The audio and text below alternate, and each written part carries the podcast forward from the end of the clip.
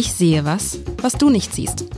Der Podcast über berühmte Bilder mit Alexander Klar, dem Direktor der Hamburger Kunsthalle.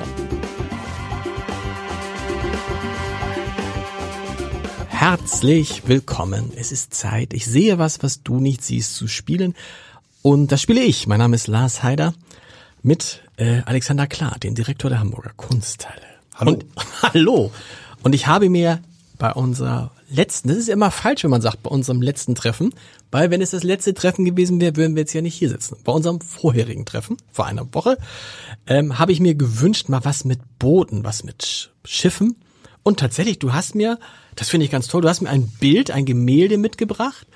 Ich beschreibe es kurz. Ähm, da ist ein Boot drauf zu sehen, ein Ruderboot. Eine, ein Mann rudert, nur ein Ruder und auf dem Boot sind, man hat natürlich sofort dieses Flüchtlingsbild. Sofort das Flüchtlingsbild äh, wegen Mittelmeer, ne?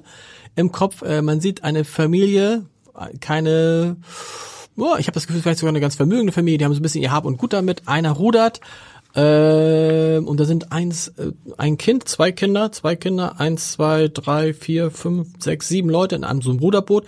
Und es rudert einer, und aber der rudert, glaube ich, nicht übers Meer, der rudert zu einem großen Segelschiff, was da im Hintergrund wartet. Vielleicht so weit erstmal. Was ist das? Ja, was ist das für ein Bild? Also, das ist ähm, in Fortführung unseres deutschen Themas, ähm, das wir bei Pulkam anklingen lassen ähm, und äh, gemischt mit äh, deinem Schifffahrtswunsch, das passt ganz gut. Gut. Ähm, ein Bild von Karl Schlesinger aus dem 19. Jahrhundert, äh, der Titel Auswanderer fahren an Bord von 1851. Wir hatten es ja letzte Woche von den Titeln. Ähm, auch da wissen wir nicht, ob die, die, diese sehr deskriptive Titel nicht schlicht und einfach von irgendeinem Galeristen da drauf gesetzt wurde oder noch schlimmer von irgendeinem Kunsthistoriker der Hamburger Kunsthalle in diesem Jahrhundert, damit Okay. es irgendwie in Bestandskatalog geht. Tatsache ist, man sieht ähm, ein kleines Schiffchen, was ähm, äh, nicht schwankend, aber durchaus man sieht eben, dass es äh, in den Wellen prekär unterwegs ist. Nö, Findest du, dass es prekär unterwegs ist? Na, ich Nö. seh- ja. Es ist dunkel. Ich habe immer auch gedacht, warum müssen solche Bilder immer so dunkel sein? Aber ich habe dann gedacht, weil das ganze Licht, also der Mittelpunkt liegt halt auf dieser Familie, auf dem wo die hinfahren. auf dem ja, aber auch auf dem Vater, der steht, was die leuchten direkt, der Vater, der steht mit so einem schicken Umhang, die Mutter mit einem Kopftuch, die ein Kind auf dem Arm hat und das sind ja offensichtlich die Hauptgäste. Das an, richtig. an Die Bord. anderen und sind die die anderen sind so, Ruderer. Das- sind die Ruderer, Ruder, die gehören vielleicht zur. Besatzung oder so, das ist vielleicht auf der anderen Seite noch. Genau, das ist wahrscheinlich verdeckt. Ich würde eins abstreiten, weil du gesagt hast, so ein bisschen schick und schicker Umhang. Ich, das, die sind ja alle in Erdfarben gekleidet und besonders viel.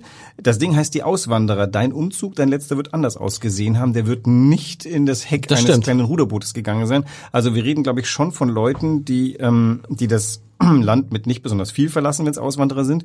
Und ganz interessant, der Blick des Mannes, der geht eher, also der geht zurück und der ist zutiefst depri- deprimiert, würde ich mal fast sagen. Also der guckt nicht froh. Findest du, Seine- dass der depri muss ich noch mal hier die also Brille er guckt richtig sehr, er guckt sehr ernst. Findest du, dass er zurück. deprimiert aussieht? Also er guckt zumindest nicht fröhlich. Und seine Frau ist sehr konzentriert auf auf das, das Baby, wie immer? Was wer fröhlich ist, tatsächlich, das sind die Kinder. Die sind vorne und der, der Junge oder das, das vordere Kind winkt mit der Mütze. Ja. Das eindeutig als Mädchen Ach zu stimmt, das, sind, das ist auch, ja, das ist schon ein bisschen größer, das Kind, genau. Die, die, die Ruderer tun, was Ruderer tun. Die rudern auf dieses Schiff dazu. Jetzt, ähm, Also die Familie würdest du sagen, das sind zwei, die Eltern und zwei Kinder, ein größeres Kind, ein kleineres Kind, oder meinst du Drei dahin- Kinder, da ist noch ein da ist noch so, dabei. ist, ach, der, aber der hat doch, was da, was er, hat er da so ein Taschentuch, wo er winkt? Das, das ist ein Junge. ich hätte gesagt, Mütze, Taschentuch, was auch immer. Das, also Und der winkt und der winkt dem, diesem Segelboot zu. Genau, der Genau. winkt nach vorne, äh, schön komponiert ins Licht. Dieses äh, Boot macht ja eine sehr schöne Diagonale, also von rechts unten nach links oben, von äh, dunkel Wasser auf helle Wolke. Ja, schön, also vorne. das Licht, es wirkt, ich weiß nicht, es wirkt, als würde es angestrahlt werden, obwohl wir jetzt ja hier nur eine Kopie haben. Also was wir jetzt, äh, du hast ja vorhin schon die Flüchtlingsboote im Mittelmeer angesprochen, das war das Bild, was so mir auch sofort aufgefallen ist. Der Unterschied dieses Bildes zu denen ist, wir sehen natürlich heute die Dringlichkeit, also wenn wir so ein angeschlagenes Fischerboot mit äh, afrikanischen Flüchtlingen sehen, dann äh, sehen wir unmittelbar die Brutalität dieses, dieses Geschehnisses. Hier ist auch viel Brutalität dahinter, ist aber natürlich so ein bisschen in eine gewisse sentimentale Komposition hineingegossen, weswegen wir das Leid, das dahinter ist, noch nicht so recht sehen. Wenn Ist da Leid hinter? Ich meine, es gibt ja auch ganz viele Leute, Auswanderer ist ja per se jetzt kein negativ besetzter Begriff. Denk mal an diese ganzen, du hast ja, wir haben ja gelernt, dass du ähm, nie einen Fernseher hattest, wahrscheinlich auch heute nicht Fernsehen guckst. Es gibt ja große Auswanderserien. Conny Reimann, der Hamburger, Ja. der nach Amerika ausgewandert ist. Ein Held. Es gibt ja ganz viele Leute, die davon träumen, das Land zu verlassen. Die sind bloß, glaube ich, heftig in der Minderzahl. Ich glaube, 95 Prozent der Menschen, die ihr Land verlassen, müssen, okay, aber es gibt auch in Deutschland ja viele, die sagen, oh, ich träume davon, im, im, im Ruhestand gehe ich aussteigen. Ja, ja, ja. Okay, Aussteiger, Auswanderer, okay. Das stimmt, das ist, aber ich glaube, genau dieses Bild überdeckt dieses an und für sich furchtbare Bild, was Auswanderer im 19. Jahrhundert waren. Denn warum verließ man 1851 das Land? Es gab 1848 quasi Bürgerkrieg, jedenfalls hohe politische Unruhen. Stimmt. Es gab in Irland im selben Jahr die Kartoffelfäule. Ähm, Es gab in Italien eine riesige Hungersnot und aus Deutschland, Irland und Italien sind die Menschen in Millionen. Also ich glaube, allein die Iren waren eine Million, die gegangen sind. Und die sind tatsächlich nicht ausgewandert, um auszusteigen, sondern das war wirklich furchtbar. Und ähm, es gibt eine ganze, ein ganzes Genre dieser Auswandererbilder, weil das ähm, tatsächlich damals gesehen wurde. Und hinter diesem für uns heute so süßlich erscheinenden äh, steckt äh, eine Mischung aus äh, sozialem Engagement der Künstler und Geschäftssinn. Denn das waren natürlich Ah. Bilder, die ziemlich eingeschlagen haben. Ähnlich wie Pressefotografen heute auf dem Mittelmeer umeinander ziehen, um diese, äh, um, um die Katastrophe zu fotografieren. Ich sage jetzt mal nicht, ich, also ich möchte Pressefotografen nicht zu nahe treten. Es ist ihr Job, dahin zu gehen. Aber tatsächlich, das sind die Bilder, die uns packen. Das haben die Maler damals eben auch gesehen. Und das ist tatsächlich ein sozial gemeintes Bild, das sagen soll, das ist die Not, die uns, die unser Land ausdünnt zum jetzigen Zeitpunkt. Und das ist, das, aber du sagst, es ist ein Bild aus der deutschen Geschichte. Das heißt, es sind Deutsche, die das Land verlassen. Es Irgendwo an der Nord- oder an der Ostsee offensichtlich. Das ist jetzt nicht geklärt, aber es ist ein deutscher Maler Ja. und damals assoziierte man ganz schnell, wenn man nicht gerade Ire oder Italiener war, das mit Deutschen, denn, denn wir sind, Amerika hätte fast Deutsch gesprochen, weil die Menge der Auswanderer Okay. so gigantisch war aus Deutschland. Die sind nicht aus Selbstverwirklichung.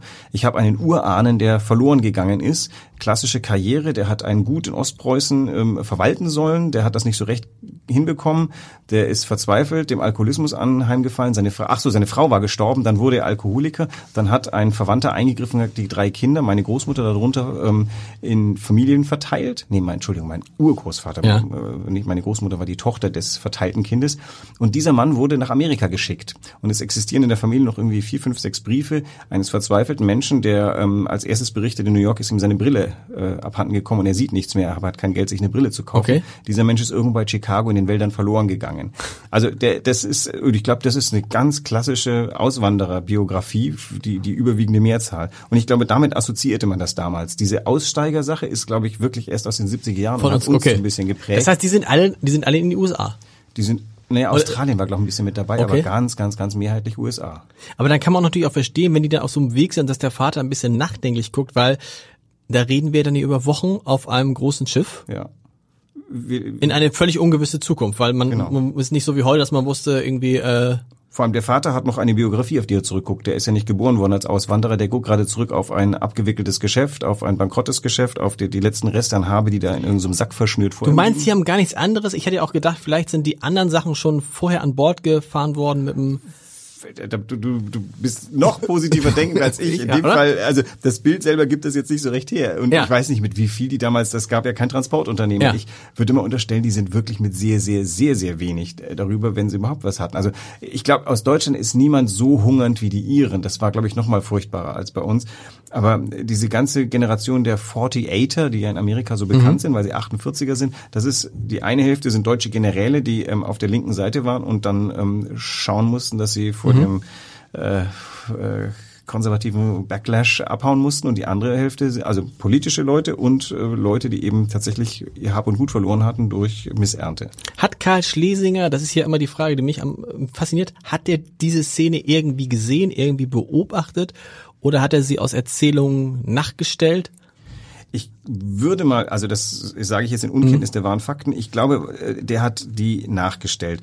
Also Indizien sind diese, das Boot ist ein ziemlich allerweltsboot, die, ähm, die, die Gegend ist nondeskript, also jetzt nicht irgendwie Bremerhaven oder Nein. Hamburg, was er dargestellt hat. Was ihn Kann alles sein, ne? hat- Kann einfach nur- jede genau. Form von Küste sein, also Ja. nicht gerade die Elbe, sondern wir gucken da auf was Größeres. Ähm, aber ihn interessiert das gar nicht so, ihn interessiert, der versucht in den Gesichtern der Leute alles reinzuhaben. Das sind ganz, also die Maler damals waren richtig tolle Psychologen. Die haben ähm, in die Physiognomie all das reingemacht, was sie da rein interpretieren. Und das ist, glaube ich, in diesem Gesicht des Mannes, der da mit herabhängendem Schnauzbart und leicht gesenktem Kopf und so einer etwas resignierten Schulterhaltung nach zu hinten, nach hinten guckt, wie ich finde, super wiedergegeben. Das stimmt. Also wir sollten uns tatsächlich mal vor dieses Bild, wenn es denn ab dem 30. September äh, in der neuen Historiensammlung hängt, Ah, das hängt noch gar nicht. das hängt noch gar nicht, das werden wir uns äh, Also das heißt, es hängt noch gar nicht, als wir diesen Podcast machen, hängt es schon, wenn der Podcast Nein, ausgestrahlt wird? Auch da äh, noch nicht. Nein, Nee, nein, genau. Das wird ah, das am habt 30. ihr, September eröffnet. Und wie, jetzt musst du mir erzählen, also dieses lag dann in dem Depot, mit wie viel, wie viel Kunstwerke liegen in eurem Depot? Wie gesagt, ich schätze mal 75 Prozent. Also in, in absoluten Zahlen sind das dann? Ein paar tausend. 5000, 5000 äh, Sachen, die wir jetzt gerade ähm, äh, gerade- erschlossen haben, jenseits des Kupferstichkabinettes. Also kannst du ja Ja, das kannst du jetzt nicht ausrechnen, an das an kann der an Direktor. an da kann man so, 850 Sachen hängen gerade und der Rest ist, äh, ist da, okay, okay, krass. Und äh, dann geht ihr durch dieses, wie, wie, wie kommt ihr denn auf sagen, ihr geht in, durch dieses Depot und dann bist du jetzt, kommt, du bist jetzt ja ein Jahr da und sagst, jetzt gehe ich mal durchs Depot und dann gucke ich mal das und das, das- müssen wir mal zeigen oder wie geht das? Also äh, am Anfang, äh, als ich hier angefangen habe, war zwei meiner äh, Themen ganz im Vordergrund. Das eine war die Galerie der Gegenwart, Mhm. weil ich sozusagen in der Gegenwart mal zeigen wo- wollte, was wir alles können wollen in Zukunft. Das zweite war tatsächlich die Geschichte und da ist es der Historismus, der mich interessiert hat, um das Bild von Hans Mackart herum, über das wir noch zu sprechen haben. Der Hans Mackart ist im Endeffekt so eine Art Höhepunkt und Perversion der Historienmalerei, weil er so eine Art Historienkostümfest ist. Und dann haben Markus Bertsch, der Kurator des 19. Jahrhunderts und ich ähm, äh, gemeinschaftlich beschlossen, wir wollen gerne unsere Historienmalerei, die und zwar die richtige herausholen und diesem Bild gegenüberstellen. Und das Bild, über das wir gerade reden, ist ein ganz typisches Beispiel von Historienmalerei. Aber ist doch nicht bei Historienmalerei denke ich immer so sehr kitschig, weißt du, da, da sehe ich so praktisch diese, äh, äh, so, äh, irgend, irgend so, irgend so, irgendeinen Tisch vor mir, wo ganz viele große Birnen und große Dings und sonst was alles. Verstehst du so, so, so, kitschige Sachen. Das ist aber kein, ist doch kein kitschiges, ist doch fast schon irgendwie, Realistisch. Realistisch? Also Historienmalerei stellt erstmal Historie dar. Okay. Wenn, wenn auf dem Tisch äh, eines Historienbildes auch noch ähm, Obst Platz findet, ist es recht. Aber auf der anderen Seite geht es bei Historienmaler um die Deutung der Historie. Das ist ganz wichtig. Das wollen wir in diesem Saal auch zeigen. Das sind Bilder der Geschichte, die so nicht gewesen sind. Das hat ja der Herr Schlesinger sich ähm, sozusagen imaginiert. Aber sie prägen unser Bild der Geschichte. Also wenn wir jetzt zurückgucken, schönstes Beispiel äh, Delacroix, die Freiheit führt das Volk äh, auf oder über die Barrikaden. Das wird immer verwendet für die 1790er Revolution, ist aber bei der 1830er Revolution eigentlich tatsächlich fast journalistisch abgemalt worden. Wenn wir französische Revolution hören, dann ist das der Delacroix. Das ist aber nicht die französische Revolution, aber unser Bild ist geprägt davon. Und das finde ich ganz interessant. Wir sind beim, das ist das Fall, das richtige Bild für die falsche Revolution, hat dann kurzerhand die richtige Revolution äh, übermannt. Und das ist das, was ich meine. Die schaffen uns Bilder von Geschichte, die so nicht waren. Okay. Und das prägt aber unser Bild. Wir denken bei französischer Revolution immer an die Guillotine Genau. und die Freiheit, die das Volk über die Barrikaden führt. Genau. Aber wir denken bei also die Auswanderer, das könnte ja genau so gewesen sein, oder? Ich meine, äh, es wird, wird so, wahrscheinlich also- sehr nah an der Wahrheit sein. Ich vermute mal, die, die Wege, also wenn er nicht persönlich in Bremerhaven am Kai gestanden ist, dann gab es da Stiche, die in Zeitungen gemacht wurden, Beschreibungen. Ähm, das, äh, also ist eine klassische Sache. Wenn du übergesetzt hast über den Atlantik, musstest du in ein größeres Schiff, was nicht an der Kaimauer Genau. lag, du musstest auf so ein kleines Dingi da und musstest drüber. Das konnte sich alles. Der hat die Geschichte aber vielleicht auch in der Zeitung gelesen und hat sich gedacht, oh, das ist, das ist mein Thema. Die, diese, da wurde vielleicht blumig berichtet von dieser Verzweiflung der Familie, die alles Hab und Gut verloren hatte und jetzt in Amerika den Neuanfang sucht. Daraus hat er ein Bild gemacht. Was ich toll finde, ist die, die, der menschliche Komponente, weil die ist heute genauso, wie sie damals war. Also wenn man so eine Familie nimmt, wir sind ja auch eine Familie mit, wir sind mit zu viert, wir sind nicht zu fünf, die sind auch zu viert. Die sind auch zu viel. Genau. Aber ist es so, ähm, die Kinder, egal was so passiert, Neuanfang, Dings, gucken vor nach vorne und freuen sich, so wie sie die beiden Elternkinder, die auf das Schiff gucken und sich, oh, da kommt ein Abenteuer auf mich zu. Also in, zumindest in diesem Alter, ich schätze sie mal irgendwie so zwischen acht und zehn vielleicht, ne? Der Mann ist immer nachdenklich, weil er immer sich auch da sorgt, wie kann ich die Existenz, also das, ich weiß, Bei oh Gott, meine Frau nachdenkt. ja, genau. Also, wie kann ich die Existenz jetzt gewährleisten und was kommt da auf mich zu? Und die Frau in dem Moment, wo ein Baby da ist, ist egal was es ist, ich muss mich um das Baby kümmern, ich kümmere mich um das Baby, ich muss das Baby beschützen und blendet irgendwie so alles aus. Mhm. Also, oh Gott, das war jetzt bestimmt schon wieder ah, äh, schwierig. Grenzwertig. Grenzwertig, was ich da, aber du verstehst, was ich meine, Ja, ja. ne? Also, und dieses menschliche Gefühl ist ja irgendwie bis heute da. Dass man kriegt das ja auch evolutionär als Mann im Zweifel nicht aus sich raus, dass man schon den Anspruch hat, man muss für die Familie sorgen im Sinne von äh, Nahrung, Dings und so weiter. Und als Frau kriegt man diese besondere Bindung zu einem Baby. Man muss das Baby beschützen, sicherlich auch nicht raus. Der Mann will das Baby natürlich auch beschützen, aber eher so im Sinne von, ich sorge dafür, dass du ein vernünftiges Haus hast und so weiter. Heute machen das auch, ist es auch umgekehrt. Aber ich finde diese menschliche Komponente, insbesondere mit diesen Kindern, die so so optimistisch und fröhlich sind, obwohl ja offensichtlich für Papa gerade eine Welt zusammenbricht. Aber da hast du wieder die Macht der Bilder und die Gefährlichkeit von alten Bildern, weil es zementiert natürlich diese Geschlechterstereotypen, die wir auch noch so ein bisschen, also wir sind die Generation, die jetzt wirklich mal lernen sollte, sich davon frei zu machen. Und wenn ich mir überlege, wer wäre ich in dem Boot, ich befürchte, ich wäre wahrscheinlich der Knabe vorne mit dem Hut, ähm, weil ich einfach gut im Vergessen bin von, ja. von schlechten Dingen und weil ich äh, grundsätzlich glaube, das wird total großartig werden. Ähm, also insofern, das ist doch auch mal was Spannendes, wo man sagen kann, hier werden, das sind schon ein bisschen Stereotypen, die in dieser Psychologisierung drin sind. Und das Schöne wäre doch, wenn wir heute hinkämen, dass wir tatsächlich die einzelnen Leute ernst nehmen. Tatsächlich ist es auch bis heute, meine Frau würde nie äh, bestreiten, dass als die Kinder da waren, da war sie voll und genau. ganz Mutter. Und das ist äh, zum Teil, weil das eine Typfrage ist von sie und weil es tatsächlich die Aufgabe Mutter ist sehr festgelegt. Da, das und Kind es ist, muss ja ich, zu dir weißt du, Genau, aber es ist aber, glaube ich, auch, das ist die Frage, wie habe ich das neulich besprochen, auch in einem Podcast. Es ist ja auch evolutionär so. Wir können es ja nicht davon freimachen, dass wir jetzt irgendwie singulär hier werden, sondern evolutionär ist es so, dass die Kinder, achte mal darauf, wenn deine Kinder sich ganz doll verletzt haben oder ganz doll. Die laufen zur Mama. Laufen zur Mama. Das hat ja nichts damit zu tun, dass du jetzt ein böser Papa bist oder ich ein böser Papa. Das steckt viel tiefer in denen drin. Für mich war sozusagen eines der, der Schlüsselerlebnisse da. Äh, der erste, das erste Kind war geboren. Ja, die, ich saß noch mit dem Kind da, äh, weil die äh, Mutter musste noch irgendwie versorgt werden und dann wird die Mutter, äh, kam die Mutter ins Zimmer reingeschoben. Dann lege ich eben, lege ich das, das, mein, mein Sohn bei ihr auf, auf, auf dem Bauch und er krabbelt hoch zur Brust. Und dann in dem Moment denke ich, woher weiß der das jetzt? Woher weiß der das? Der ist seit zehn Minuten auf der Welt. Woher weiß der das? Also, was ich damit sagen will, es gibt etwas, was weit vor uns begonnen hat und wahrscheinlich ist es diese Evolution, oder? Und die Frage ist, welche von diesen Dingen sind wir bereit zu übernehmen und sind sinnvoll und wo versuchen wir Stereotypen zu überwinden und sagen, also es kann auch die Mutter genau. sein, die die skeptisch zurückblickt, weil sie hat sich da was aufgebaut. Das finde ich ja das Interessante, dass ähm, tatsächlich haben wir das bei uns schon versucht. Also mein älterer Sohn kommt schon, sag mal, vielleicht aus Erziehung oder weil weil nicht weil ich es eingefordert habe, aber weil sich anbot, der kommt auch zu mir mit mit mit, mit genau. Sorgen. Das hat sich so ein bisschen ergeben. Also aber ich, glaub, ich finde ja, es auch nicht schlecht. Die Evolution. Mit, mit, mit, ja klar, mit dem Alter passiert das so. Und du hast natürlich recht, man muss bei diesen Stereotypen aufpassen. Ich habe immer sehr mich, äh, ich fand es immer sehr albern, dieses mit äh, liebe Wählerinnen und Wähler, liebe äh, Politikerinnen und Politiker, also dieses, ne, also immer den äh, die weibliche Form auch mitzunennen, aber das macht natürlich schon Unterschied. Und zwar ist mir prägt neulich aufgefallen, als in einer äh, in einer Radiosendung immer nur die weiblichen Formen genommen wurden. Das dann, dann bist du, denkst du sofort, äh, geht es jetzt nur um Frauen? Nein. Ja, ja. So, und, und das, das ist natürlich schon, immer muss man daran rütteln. Das ja, ist ja das, wo, wo man viel diskutiert mit Leuten, die sagen, ey, ihr verhunzt die Sprache. Es ist genau andersrum. Die Sprache ich sage jetzt nicht verhunzt unsere Gedanken, aber prinzipiell ist so, es gibt Bilder, es gibt Sprachbilder, die uns schon so prägen, dass wir nicht rauskommen. Genau. Und äh, da, dann ist so ein Spiel interessant. Ich glaube, die Leipziger Uni hat eine Weile lang alle ihre Professoren mit Professorinnen angesprochen. Ja. Ich weiß nicht, ob sie es immer noch tun, aber als Gedankenspiel ist genau das. Jetzt gibt es ja Leute, die, die dieses äh, liebe BesucherInnen mit diesem kleinen Lüftchen machen. Ähm, also ich finde das Lüftchen einfach doof, deswegen ja. mache ich Besucherinnen, aber ich weiß natürlich, dass mancher Besucher dann irgendwie denkt, und äh, wann spricht er genau. mit mir? Das sind aber jetzt, das, jetzt prägt sich das langsam und wir ändern das. Jetzt sind wir wieder zurück beim Bild. Also die jetzige Kunst versucht natürlich solche Sachen aufzubrechen. Deswegen ist die Kunst, wie sie ist. Die Leistung von Herrn Schlesinger war, dass er in diesen Stereotypen Ideen gebündelt hat. Und er hat es sehr progressiv gemeint. Aber tatsächlich ist so, da sind ein paar Dinge drin, die wir heute so nicht mehr hinnehmen. Und das würden wir zum Beispiel gern bei uns im Museum hinterfragen, damit Leute, zumindest wenn sie dieses Bild sehen, nicht denken, okay, der Vater muss sich sorgen, weil er nach hinten guckt und die Familie ernährt, die Mutter, die füttert das Kind und die zwei Kinder sind äh, achtlos in die Zukunft gucken. All diese Dinge stimmen und stimmen nicht.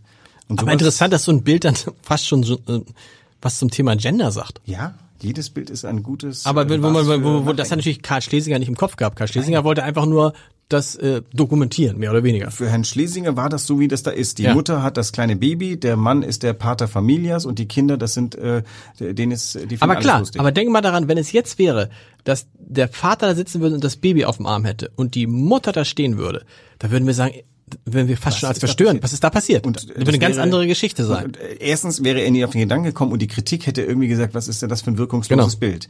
Das ist also äh, wie die Kleopatra, die da immer von der Schlange gebissen wird. Das ist der Inbegriff von äh, sexy, selbstmörderisch und sowas. Das, das transportiert auf ewig einen, einen bestimmten Behaviorism, den man nicht rausbekommt. Und da verstehe ich, wenn Leute sagen, warum zeigt ihr das unhinterfragt?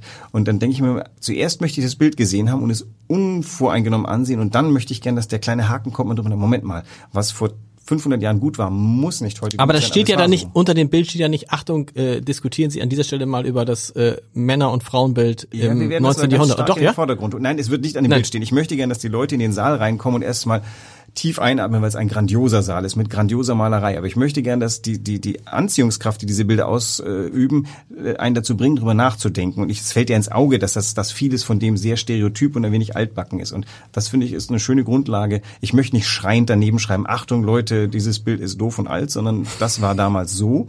Ist das besonders, gilt das für heute noch? Warum gilt es für heute nicht mehr? Wie konnte es sein, dass es damals so war?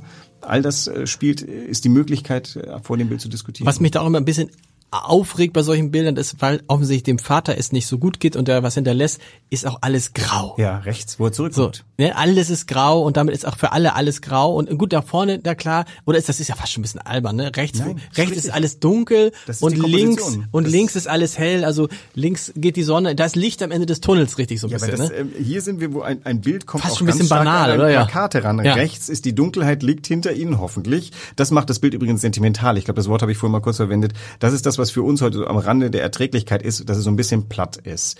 Was Genau. nicht platt ist, das ist die psychologische Zeichnung der Gesichter. Das, das drumherum ist schon sehr an, das musst du, brauchst du sieben Sekunden und du hast eigentlich erfasst, genau. was da drin ist. Übrigens, aber du sagst die Gesichter, das muss ich ja mal sagen, darf ich den Herrn Schlesinger mal loben? Ich finde, die sind toll gemalt, ne? Also auch, wie groß ist das Bild? Sehr groß? Ähm, nicht sehr groß, aber schon größer. Schön Ich, gemalt. Du, das äh, Baby kann man nicht so, aber 70 ist schon, Zentimeter hoch und ähm, Meter 30 oder so lang. Also Die es- Gesichter sind deutlich besser gemalt als das Meer. Das Meer hat ja auch so, so einen Braunton und jetzt, wo du ja auch mal ein paar Mal am Meer warst, stellst du ja fest, das Meer ist schon blau. Es kann auch türkis sein. Naja, die Elbe, in der ich bade, die ist aus. Du badest in der Elbe, es ist nicht erlaubt, oder doch? Das Ist das nicht erlaubt? Doch, es Ah, nicht. Blankenese badet jeder in der Elbe. Ja? Aber die hat tatsächlich diese Farbe. Und die, die Nordsee, also die Ostsee, die ich neulich erlebt habe, die ist mehr so auf der grünen Seite, grün-blau. Und die Nordsee ist mehr auf der brackigen Seite. Äh, Das Historie, also das, was ich mit, wie, wie, wie nennt ihr das? His- Historienmalerei. Historienmalerei ist für mich immer mit viel Tütü und viele Farben und irgendwie so, also Kitsch. akademische Malerei, die wir heute gerne als Kitsch, wobei Okay. lustigerweise wir tun ja gerne als Kitsch ab, was Jugendstil ist. Jugendstil wiederum sagte von sich, dass es reformiert, was die Historienmalerei so dumpf gemacht hat. Diese Zeit ist ja sehr braunlastig, Mhm. von der, vom Mobiliar bis zu den Bildern. Also es ist, hat eine große Leucht- und Farbkraft, wo sie hinkomponiert wurde, aber tatsächlich der Jugendstil, der bringt erst diese wirklich wilden Farben, die dann im Expressionismus äh, so mal in Eigenwert entschalten, äh, äh, erhalten. Was äh, Historienmalerei ist zuallererst mal schlicht und einfach das Bild der Geschichte, was im 19. Jahrhundert konstruiert wird, auf der Basis einer großen Kenntnis der Geschichte. Ach so, das hat mit dem Stil erstmal gar nichts zu tun. Ich würde das akademische Malerei nennen, was Ja. auch eigentlich kein Stil ist, aber das ist so ein bisschen das Gegenstück. Der Impressionismus versucht anti-akademisch zu sein. Das sind Leute, die sich selbst gebildet haben oder in Akademien äh, quasi bewusst gegen den Stil. Die Akademie, das ist die französische Akademie, die natürlich in Deutschland auch Wirkung hatte. Düsseldorfer Malerschule ist alles akademisch. Hat einen schlechten Klang in Deutschland. Akademien gibt's heute noch, aber die versuchen möglichst nicht akademisch zu sein. Akademische Malerei sagt hohe Malkunst, die Fähigkeit, Gesichter so zu Absolut, malen, wie es da top. ist, mit, mit allen Finessen der Technik. Wo ich als Laie sagen würde, schönes Bild. So? Jedenfalls Ja? technisch gut gemachtes Gemacht, genau, Bild. mhm. Du findest stimmt, du hast den, recht, den schönes Polke Bild, ja. mittlerweile auch schön, oder? Ja, ja, ja, ja. Ja, anders, aber ja, na klar, aber Da liegt die Schönheit im Gedanken. ein, ein, ein, okay, und bewegen wir uns jetzt die nächsten Wochen so ein bisschen in diesem Bereich? Äh, Würde ich machen, weil Ja? ich eigentlich das ganz schön finde, äh, jetzt im, äh, dieses Nachdenken über die Relevanz von Kunst, dass bestimmte Dinge ewig sind, dass es Fragen gibt, die man im Museum behandelt, die immer gleich sind. Ja. Wie du es am Anfang gesagt hast, deine erste Assoziation, das waren die Flüchtlingsboote auf dem Mittelmeer. Das ist eben, ich würde gerne diesen alten Werken, die wir vielleicht in der nächsten Zeit mal besprechen, diese, diesen, diesen Filter des Alt nehmen und sagen, das ist bis Aber- heute so richtig. Aber auch interessant, du hast recht, wie natürlich solche Werke auch wieder Sachen zementieren. Ja. Also ne, so Grüße. Grüße aus dem 1800, aus 1851, Leute. Und dann siehst du das und sagst, ach guck mal. Aber es war mal super Contemporary Art, Ja. die Leute auch wild besprochen haben. Und diesen, diesen ich würde gerne, dass, dass wir es schaffen, mal da drauf zu gucken mit ganz neuen Augen, als hätten wir es gerade frisch gesehen und sind so das tun aufgeregt wie damals. Das war toll. Das Schön. war toll. Ich freue mich. Nächste Woche kann man schon sagen. Werden wir mal dann, du hast vorhin das, glaube ich, gehabt mit den äh, Stillleben und Früchten und sowas. Ich habe ich hab mich gewundert, das ist, ich hasse das ja. Darf ich das sagen? Ich, dieses Stillleben und so. Dann sollten wir mal irgendwie, mein Vater malt ja, mein Vater malt so auch so Aquarellsachen und malt dann manchmal so Äpfel. Ja. Und ich frage mich immer, warum malt man Äpfel? Es gibt viele, also Cézanne hat Äpfel gemalt. äh, Ja, aber irgendwie dieses Still, das, das, das finde ich interessant. Wir können mal drüber äh, äh, Stillleben, Stillleben, Stilleben. Wie heißt es? Still? Stillleben, Peinture, Weil Mord. Stillleben müsste dann ja mit wie viel drei mit 3L. Wir reden Ja, über 3L. ja, wir ja, reden wir nicht über Stillleben, ne? Still. Dieses Jahr nächstes Mal ein Stillleben, das wird Stillleben. ansprechen. Vielen Dank. Weitere Podcasts vom Hamburger Abendblatt finden Sie auf abendblatt.de slash podcast.